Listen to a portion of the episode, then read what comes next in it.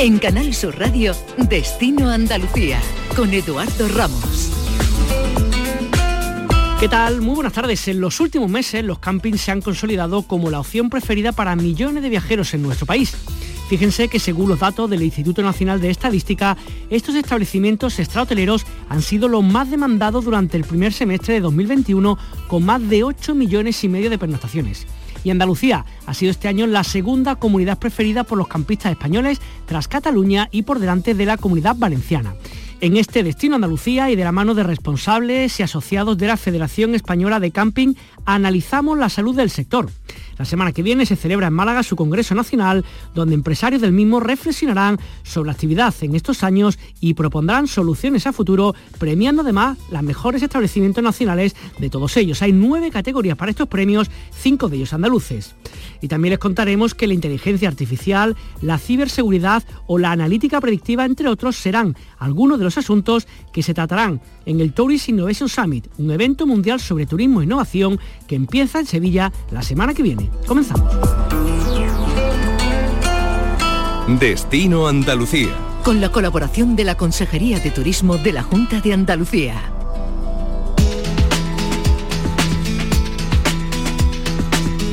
Son muchos los retos que tienen los empresarios del sector del camping para seguir consolidándose entre el público andaluz y aquellos que nos visitan.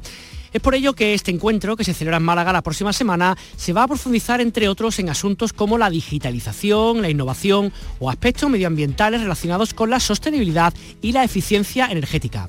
Ana Beriaín es la presidenta de la Federación Española de Camping. Hola, buenas tardes. Es nuestro congreso anual en el cual, bueno, pues acudimos entre otras cosas, además de para vernos y compartir experiencias, pues también para adquirir formación, ¿no?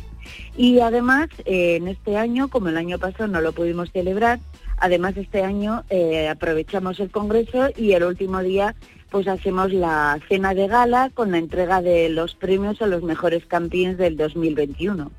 ¿Cómo ha sobrellevado los camping? El año pasado imagino que un poquito más complicado, este 2021 a priori un poquito más, quizás menos difícil con el tema del COVID. ¿Han podido levantar cabeza o cómo ha sido un poco la radiografía del día de hoy de los camping en nuestro país? Bueno, el 2020 fue un año muy, muy duro en el que todos tuvimos una bajada muy, muy importante en la facturación de nuestros campings y el 2021 la temporada de verano ha sido buena, ha sido muy buena, pero claro, eh, eso no, no, nos, no nos redime del, ejercicio tan malo que, que llevamos hasta el, hasta el mes de junio, ¿no? Durante el 2021. No podemos olvidar que en el 2020, como digo, tuvimos una bajada muy, muy importante de turistas y desde luego en el 2021 pues hemos seguido la misma tendencia durante los seis primeros meses, ya que el turismo extranjero no, no pudo llegar a España, no se reactivó hasta ya entrado el mes de julio y el turismo nacional pues tuvo muchísimas restricciones, incluida la movilidad hasta el mes de mayo, finales de mayo prácticamente. Eh, a nivel general, Ana, un poco en, España, lo que conozcas también de, Andalucía, ¿los campings son más bien para el verano, bueno, primavera, verano, otoño, o también los hay, digamos, que estén todo el año abiertos y que también tengan público durante el invierno? No, no, por supuesto, hay campings que están abiertos abierto todo el año. Bueno, de hecho hay muchos campings que están abiertos todo el año. En los campings de costa, sobre todo de costa mediterránea, trabajan mucho con el turismo extranjero durante el otoño e invierno porque hay muchísimo extranjero que viene a pasar sus, su, bueno, pues sus largas temporadas, sobre todo el mal tiempo que puede hacer en Centro Europa y Norte de Europa a España, y desde luego los fines de semana, incluido entre semana también, aunque mucho menos, trabajamos con turismo nacional. Hay campings que tienen spa, piscinas eh, climatizadas cubiertas, campings que están en ciudades o cerca de ciudades, que trabajan con el turismo de ciudad, campings que además están ubicados cerca de estaciones de esquí o campings eh, que ofrecen durante el invierno una serie de actividades en los alrededores del, del propio camping. O sea que no, no, podemos decir que hay muchos, muchos campings que están abiertos todo el año, sí. Además, imagino que hay que alejarse, aquellos que no sean usuarios, ¿no? Usuarias de los campings, habrá que alejarse de la imagen esa que tenía uno de cuando iba a camping hace 20 años, que era un lugar donde poner tu tienda de campaña y poco más, ya se han convertido en otro tipo de centro de verdad de servicio para la gente que allí va, ¿no? Sí, sí, en ese aspecto, bueno, pues un poco la, la, tendencia y la moda está siendo el estar al aire libre, el compartir con tu familia y con, con, tus amigos, incluso hacer más amigos, ¿no? El tiempo libre y compartir, como digo, pues actividades y experiencias que nos ofrece pues nuestros alojamientos, los cambios, pues por su forma, por, por, por, por tal y como son, ¿no? Porque tenemos bungalows que tienen jardín y están con todas las comodidades, una oferta hostelera importante que además, pues como digo, pues te hace disfrutar del tiempo libre, actividades con monitores de tiempo libre. Es una forma de, de hacer turismo y de practicar, bueno, y de, y de disfrutar de tus vacaciones o del, o del, fin de semana, pues la verdad es que hasta ahora era menos conocida en España que en el resto de Europa y ahora pues la tendencia es eso, ¿no? El, ocupar y disfrutar de tu tiempo libre con estas características que ofrecen los campings. Eh, mirando un poco a futuro y viendo la, la, comunicado de prensa que habéis hecho, habláis también que hay que pensar ¿no? en mejora, en innovación, en sostenibilidad o en eficiencia energética. ¿Qué más pueden mejorar los campings, digamos, para sin perder su esencia, pues ser, dar mejor servicio a los clientes? Bueno, pues nosotros la verdad es que estamos en continua formación y en continuo pues avance e investigación de cómo podemos mejorar para que nuestros clientes estén más a gusto, ¿no? Ese es nuestro objetivo, vamos, primero. Pero sí está claro que el sector en cuanto a digitalización está muy, muy avanzado. Tenemos bueno, somos uno de los sectores turísticos más avanzados en tecnología en este momento y, bueno, y tenemos mucho por delante, desde luego, pero creo, me atreveré a decir que somos el sector turístico más avanzado tecnológicamente y en digitalización. Y por otra parte, el tema de la sostenibilidad no es nuevo para nosotros. Nosotros somos eh, alojamientos que estamos integrados totalmente en el medio ambiente, que estamos dentro de la naturaleza y que, bueno, el 90% de nuestro atractivo es el entorno y la naturaleza propia de nuestro camping. Por tanto, llevamos muchísimos años trabajando en la sostenibilidad. Ahora es muy raro encontrar un camping que no tenga eh, pues placas solares o placas fotovoltaicas o que tenga la producción de energía con pellets, incluso que se cuide muchísimo el tema del, de los desperdicios y que se recicle desde hace muchos años, el tema del control del agua, que no se, se tire el agua y que se controle el agua. En ese aspecto llevamos muchos años trabajando en, la sostenibilidad, pero desde luego pues no cabe duda que cada vez van saliendo eh, cosas más modernas y nosotros desde luego queremos ser de los primeros en aplicarlas. En esta gala de camping decías que se van a entregar los premios, creo que son en total nueve categorías, distintas categorías de, camping. Permítame que te pregunte un poco por los nuestros, por los de Andalucía, ¿no? que hay cinco camping que van a estar entre los finalistas en distintas categorías, como decíamos, pues mejor camping de playa, abierto todo el año, camping de interior, etcétera. Eh, ¿Qué salud tiene los campings de Andalucía un poco por lo que conoce a nivel de España? Los campings de Andalucía son campings que tienen un nivel bastante alto. O sea, a nivel de España, el camping de Andalucía es un referente los cambios de Andalucía. Hay, hay de todo, por supuesto, como en los hoteles, que hay hoteles de 5 a una estrella, en los campings ocurre lo mismo. Hay campings de 5 estrellas y campings de una estrella. En general, nuestros campings, los campings de Andalucía que están federados con la Federación Española de Campings, porque no todos lo están, los nuestros tienen un nivel muy, muy alto y desde luego están reconocidos a nivel nacional y a nivel internacional como de los mejores campings de Europa. Eh, ¿Por qué habéis determinado celebrar este Congreso Nacional de la Gala de Camping y la Gala de Camping en Málaga? Bueno, eh, cada dos años hacemos nuestro congreso y lo hacemos en diferentes partes de España. Eh, hace dos años lo hicimos en, en Cantabria y creíamos que ahora tocaba ir a Andalucía. Además, bueno, pues Málaga es una de las ciudades más bonitas de España, eh, con más museos y más preparada para celebrar congresos. Y creíamos, pues bueno, pues uno de los mejores años, que mejor año que este, que va a ser un poco el reencuentro de todos los de todos los cambios después de, de, dos años que pues para hacerlo en Málaga de que nos ofrece un tiempo estupendo y como digo una infraestructura para hacer el Congreso maravilloso y además aprovechamos a, visitar campings como el Camping Cabo Pino, que es uno de los mejores de España, pues para visitarlo, estar allá con nuestros compañeros y, ver sus instalaciones. Así que todo, todo lo tenemos a nuestro favor. Ana Beriain, presidenta de la Federación Española de Camping, y muchísimas gracias por estar con nosotros en Canal Sur Radio. Muchísimas gracias a ustedes y bueno, estoy segura que va a ser todo fenomenal. Gracias. Destino Andalucía un viaje semanal en Canal Sur Radio que la Federación Española de Camping ha elegido la ciudad de Málaga para celebrar este encuentro en el que más de 200 empresarios y profesionales del sector se van a ver las caras y la elección de Andalucía tiene un motivo claro y es que es la segunda comunidad preferida para los campistas españoles y la provincia que está en primer lugar de todas es la de Cádiz. Saludamos a esta hora a Óscar Jurado, gerente del camping de Caños de Meca. Óscar, ¿qué tal? Muy buenas tardes. Buenas tardes, Eduardo. ¿Qué tal? Habéis sido elegido como en la final de esta categoría de camping más familiares con el vuestro camping de, Caños de Meca. Contento un poco por el trabajo hecho, ¿no? Pues sí, muy contento. Un privilegio esta nominación y este reconocimiento a la labor de, muchos años de trabajo y muy contento. Ya solo ser finalista, pues para nosotros ya es un premio. Bien, nosotros, Eduardo, estamos situados en un, en un pinar de pino piñonero.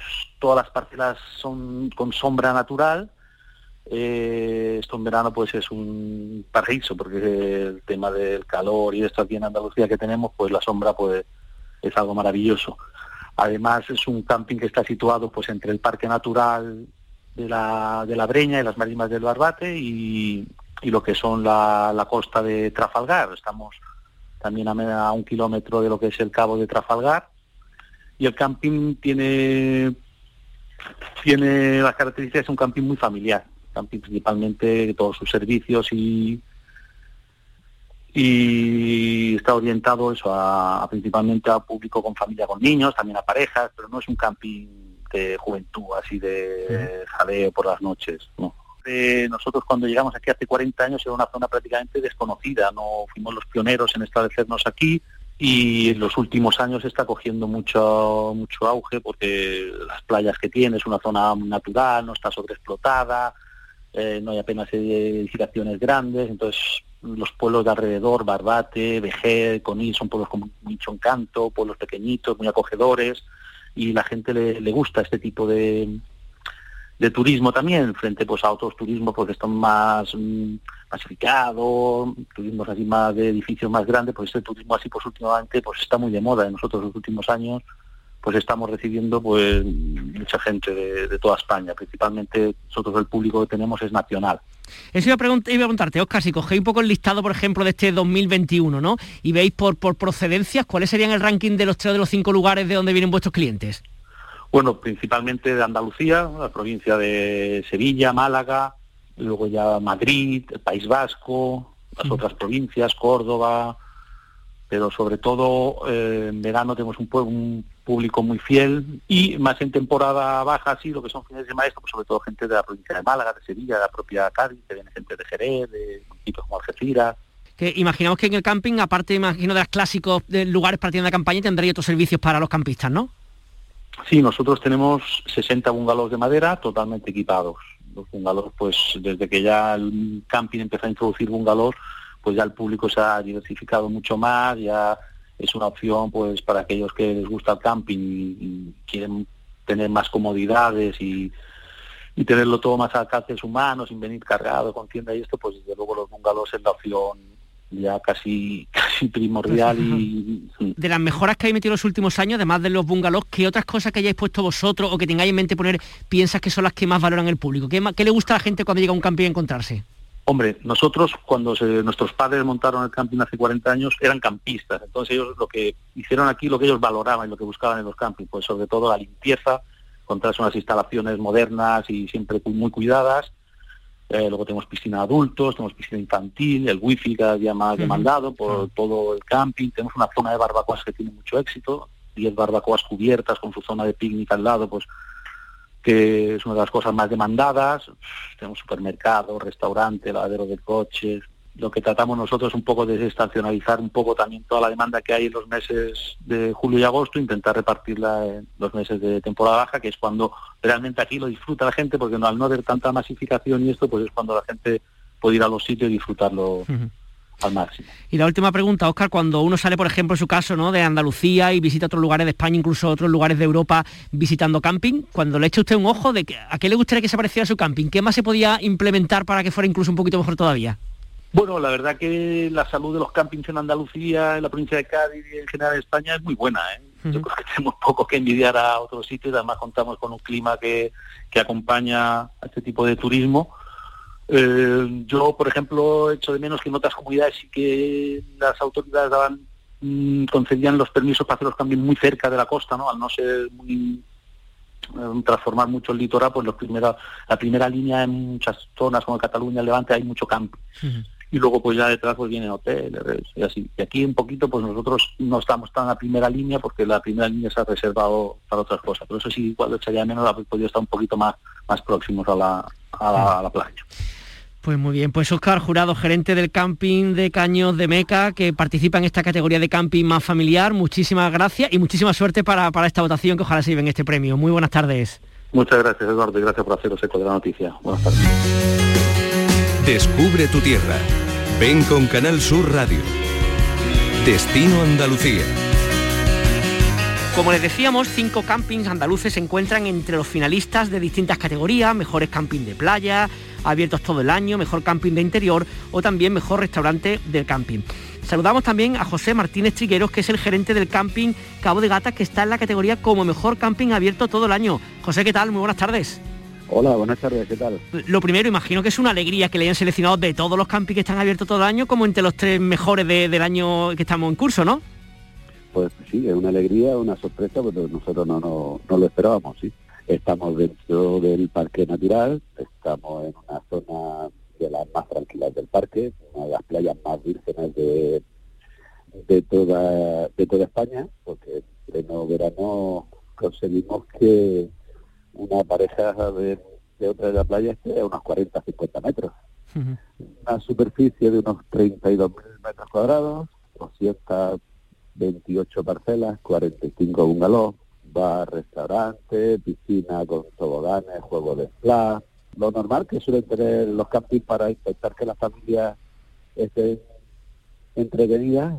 Conseguimos después de mucho tiempo estar abiertos eh, todo el año gracias al grupo de personal extranjero jubilados que vienen a pasar cuatro, cinco, seis meses, incluso hasta nueve meses, muchos de, los clientes. Mm. es lo que nos consigue poder estar abiertos todo el año. Si no, sería prácticamente imposible estar abiertos todo el año. Eso iba a preguntarle, porque está claro que Cabo de Gata en verano, bueno, desde el mes de, yo creo que abril, mayo, hasta prácticamente ahora, no hay duda en cuanto al público que va a haber seguro de todas partes, pero eso el invierno imagino que es más complicado y han conseguido este público extranjero. Eso también es un logro importante poder estar abierto todo el año, ¿no?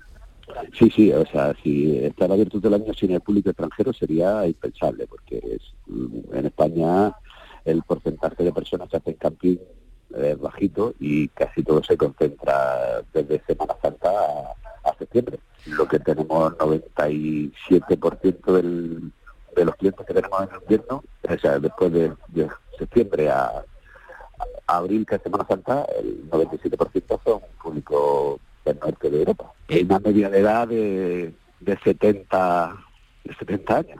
estoy pensando que son dos ciudades totalmente distintas, ¿no, José? Una la que hay al principio en verano y tal, que imagino con mucha chiquillería, mucha familia, y el invierno que será mucho más tranquilo, más relajado con otro grupo de edad, ¿no? Exactamente. En invierno conseguimos, bueno, estos dos últimos años no, pero en invierno conseguimos tener una ocupación de un 68%. está muy bien, ¿no? Sí, muy bien. no se cobra el mismo precio, ¿vale? Porque las personas que vienen a pasar el invierno se les cobra una tarifa plana económica que nos nos ayuda a mantener prácticamente el 92% de la plantilla todo el año. Qué bien qué bien. Eh, eh, José, usted que se dedica a esto, ¿por dónde tienen que ir los campings? ¿Cómo tienen que mejorar? ¿Cuáles son las cosas que tendrían que cambiar? Si es que hay que cambiar algo para que siga creciendo y, por ejemplo, cada vez más españoles, más andaluces quieran viajar con visitando los campings. Tenemos que seguir innovando, seguir metiendo cosas nuevas, como cada día piscinas más más bonitas, más modernas, con sus toboganes, con su juego de playa, su animación, con información de toda la zona yo creo que los campings vamos aumentando los clientes porque cada día metemos más bungalows, más mobile home y conseguimos así tener un público que no teníamos hace unos años. Que la gente cuando prueba un bungalow de los que se están instalando hoy en día en los campings y ven las comunidades que tiene, muchos muchos, muchos no repiten hotel. José Martínez Chiguero, gerente del camping Cabo de Gata, que participa, ha llegado como a, la final de esta categoría de mejor camping de abierto todo el año, junto con uno en Guipúzcoa, en Escadi y otro en La Coruña. Esperamos que tenga mucha suerte la semana que viene y que consiga este premio. Muchísimas gracias y muy buenas tardes. Muchas gracias a vosotros. Destino Andalucía Líderes del sector turístico, hoteleros, de aerolíneas, de empresas de transportes, turoperadores, de museos, empresas de actividades turísticas y principales representantes de destinos turísticos en países como Grecia, México, Estados Unidos, Francia, Reino Unido o España, por supuesto, son algunos de los protagonistas del Tourist Innovation Summit, el TIS, un congreso que tiene como principal objetivo transformar al sector turístico y que celebra la segunda edición en Sevilla. Tenemos con nosotros a Edgar Begelar, que es el director de la agenda de este congreso. Edgar, ¿qué tal? Muy buenas tardes. Muy buenas tardes. Muy bien, ¿y vosotros qué tal? Todo muy bien. Imaginamos que en el sprint final, ¿no? Los últimos que dicen últimos preparativos antes de que comience este evento el pues próximo día 10, ¿no? Sí, totalmente ya acabando los últimos detalles y algunos cambios de última hora positivos y, ya con ganas de, de, que sea el día 10, que podamos arrancar ya. Para aquellos que no conozcan este, este congreso, mm, digamos que es un evento en el cual se combina la tecnología y se combina el turismo, que son dos campos como muy, muy, muy específicos, muy amplios, queremos decir. ¿De qué tema específico se van a hablar? ¿Cuáles son algunos de los contenidos que van, que van a poder verse y oírse estos días en Sevilla? Pues correcto, o sea, al, final lo que hemos hecho es, el sector turístico siempre había sido eh, el líder cuando, cuando arrancó en incorporar la tecnología dentro de, sus sistemas de, trabajo, pero los últimos años se habían quedado muy atrás. Lo que hemos hecho es hacer un congreso donde, donde el, sector turístico va a encontrar soluciones tecnológicas dentro del Summit, para así posicionarnos como el mayor evento de turismo y tecnología dentro de Europa. Eh, ¿Qué hacemos allí? O sea, buscamos, eh, siempre intentamos dar soluciones. Lo que hace la tecnología es mejorar los sistemas de reservas, mejorar los sistemas de eh, reseñas, eh, englobar cómo pueden eh, sacar máximo rendimiento dentro de, las reservas de cada pasajero que tiene, por ejemplo, una aerolínea. tenemos una agenda que es muy completa, donde vamos desde, pues desde los líderes de la industria que tienen su propio, su propio escenario, que son los CEOs y presidentes de las principales empresas. Tenemos la agenda ministerial, donde los ministros también explican cómo se están transformando y convirtiéndose en smart destinations, o sea, en destinos inteligentes gracias a la tecnología. Tenemos el, eh, otro de los verticales que son destinos del futuro, que son los que ya han aplicado cambios y que gracias a la tecnología ahora mismo están destacando, eh, eh, sobre todo en base a sostenibilidad y cómo mejorar un flujo dentro de las ciudades. Tenemos otro que sería para, el sector de hospitality, que sería todo el tema de, alojamiento, eh, para el business travel, que es el que más ha sufrido durante la pandemia, para el foro de CMOs, o sea, de directores de marketing, de directores de ventas y directores de sistemas, y todos ellos tienen soluciones eh, que aportar y a dar ejemplo para que la gente vea que realmente los cambios se pueden hacer y, muy bien. Un evento que son muchísimos los invitados y las conferencias, no podemos decirlas todo, pero yo de lo que me ha llamado la atención, ¿no? En las cuales están, digamos, pues las cabezas visibles de empresas como Ryanair, como Vueling, como Iberia, Grupo Barceló, Por Aventura, en fin, un sinfín de, de primeras espadas realmente en esto del turismo, ¿no? Sí, la verdad es que tenemos una agenda que, que, da gusto. Yo creo que medio mundo desearía tener la agenda que tenemos ahora mismo nosotros con el TIS. Eh, hemos recibido un apoyo eh, incondicional de todo el sector turístico y, como bien dices, ha apuntado a CEOs de, lo mejor, de lo mejor de la industria. O sea que estaremos allí muy apoyados por todas las marcas que mencionas y muchas más. Tenemos al presidente de Tickets que también nos ha apoyado, que ha traído su evento que hacía en cada uno de los destinos que ellos estaban trabajando, que es una OTA dedicada a, soluciones para museos y, atracciones turísticas y ha trasladado su evento que hacía en cada uno de los países antes completamente al TIS de Sevilla, con lo cual también nos aporta uh, un impacto de 300 museos que van a venir a Sevilla a, reunirse y a buscar soluciones tecnológicas. Además, entre, los temas que tenéis de cara, mm, leo entre otros inteligencia artificial, ciberseguridad, analítica predictiva, robótica, marketing, en fin, tenéis para todos los gustos realmente dentro del mundo del turismo, ¿no? Sí, sí, realmente en el turismo podemos dar soluciones a todo. O sea, realmente hay empresas. El problema es que ah, no se encuentra la gente. O sea, es por esto que hemos hecho el Tourism Innovation Summit. Al final es ah, hablamos mucho de todo esto, pero realmente a la hora de la verdad las empresas, las empresas del sector turístico muchas veces les cuesta muchísimo encontrar al partner correcto para buscar las soluciones o encontrar las soluciones que tú estás mencionando. Con lo cual lo que hacemos es agilizar el proceso de conocimiento entre, entre ambos, entre ambas Y además estoy viendo también que junto, digamos, con responsables de grandes empresas o responsables de distintos países, como hemos hecho referencia antes, también hay lo que se llama las startups, ¿no? Las empresas que están comenzando, que no llevan tanto tiempo, que es como por aquí va el futuro y por aquí puede ir el futuro, ¿no? Sí, correcto. Las startups, además que no sé si habéis visto, tenemos un programa especial para ellas. También pueden participar en el Tourism Innovation Summit, que tenemos el Touristic Startup Fest, con lo, ya que queremos posicionar a Sevilla junto con el, con el ayuntamiento. Estamos posicionando Sevilla para ser un, eh, un hub de innovación dentro del sector turístico y tenemos, eh, si no me equivoco, Silvia me comentó ya el otro día, la directora del evento, eh, que estábamos superando los 700 startups que, participaban dentro del Touristic Startup Fest. Madre mía. Con lo cual, esto es eh, realmente increíble para una segunda edición. O sea, estamos súper orgullosos de esto. Eso quería preguntar, Edgar, porque digamos que en tan solo dos años, en dos ediciones, pandemia por, pandemia por medio, que hayáis conseguido esto, dice mucho de vosotros de la organización, ¿no? Sí, bueno, hemos luchado mucho, hemos remado mucho, ya sabéis, bueno, seguramente la gente que nos siguió el año pasado, que todo el mundo nos decía que íbamos a anular.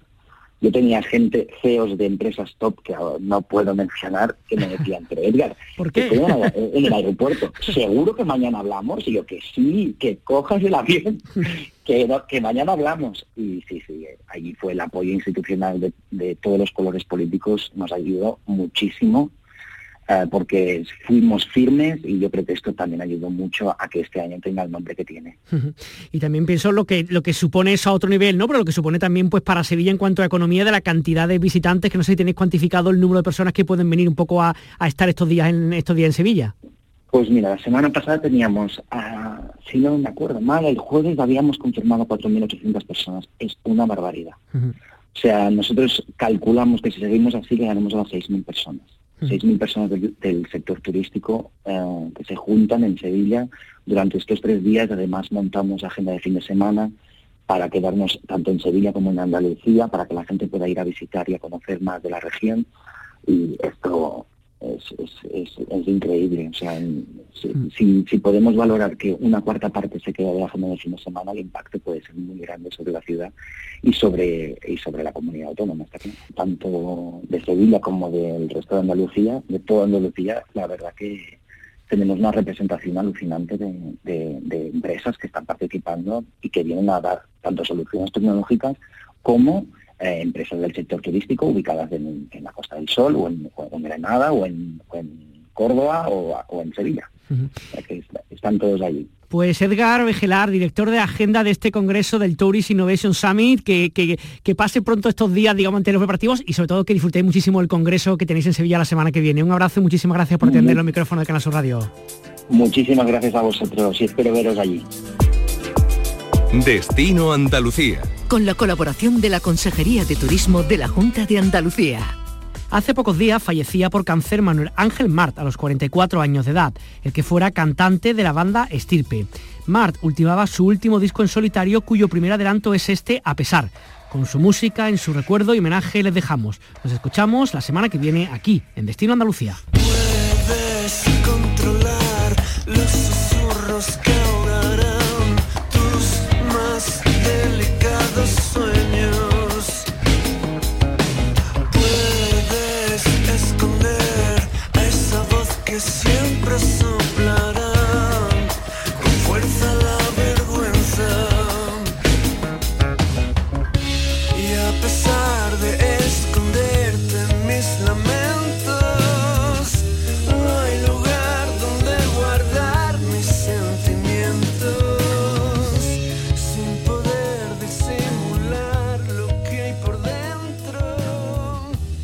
Quédate en Canal Sur Radio, la radio de Andalucía.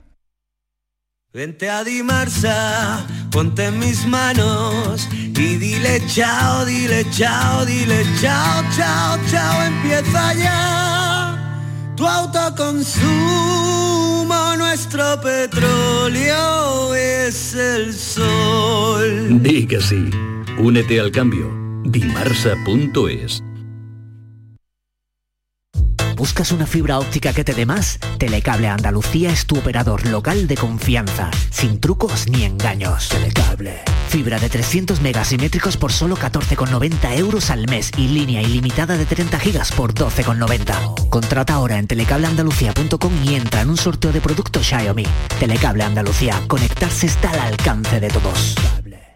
¿A tu Mercedes le toca pasar la ITV? Evita cualquier sorpresa. Acércate a Concesur Dos Hermanas y le realizamos un chequeo pre-ITV totalmente gratis. Y si necesita reparación, en Concesur Dos Hermanas te lo ponemos más fácil. Infórmate en grupoconcesur.es o en el teléfono 955-634-400 marcando la opción de cita previa. Te esperamos en Concesur Dos Hermanas.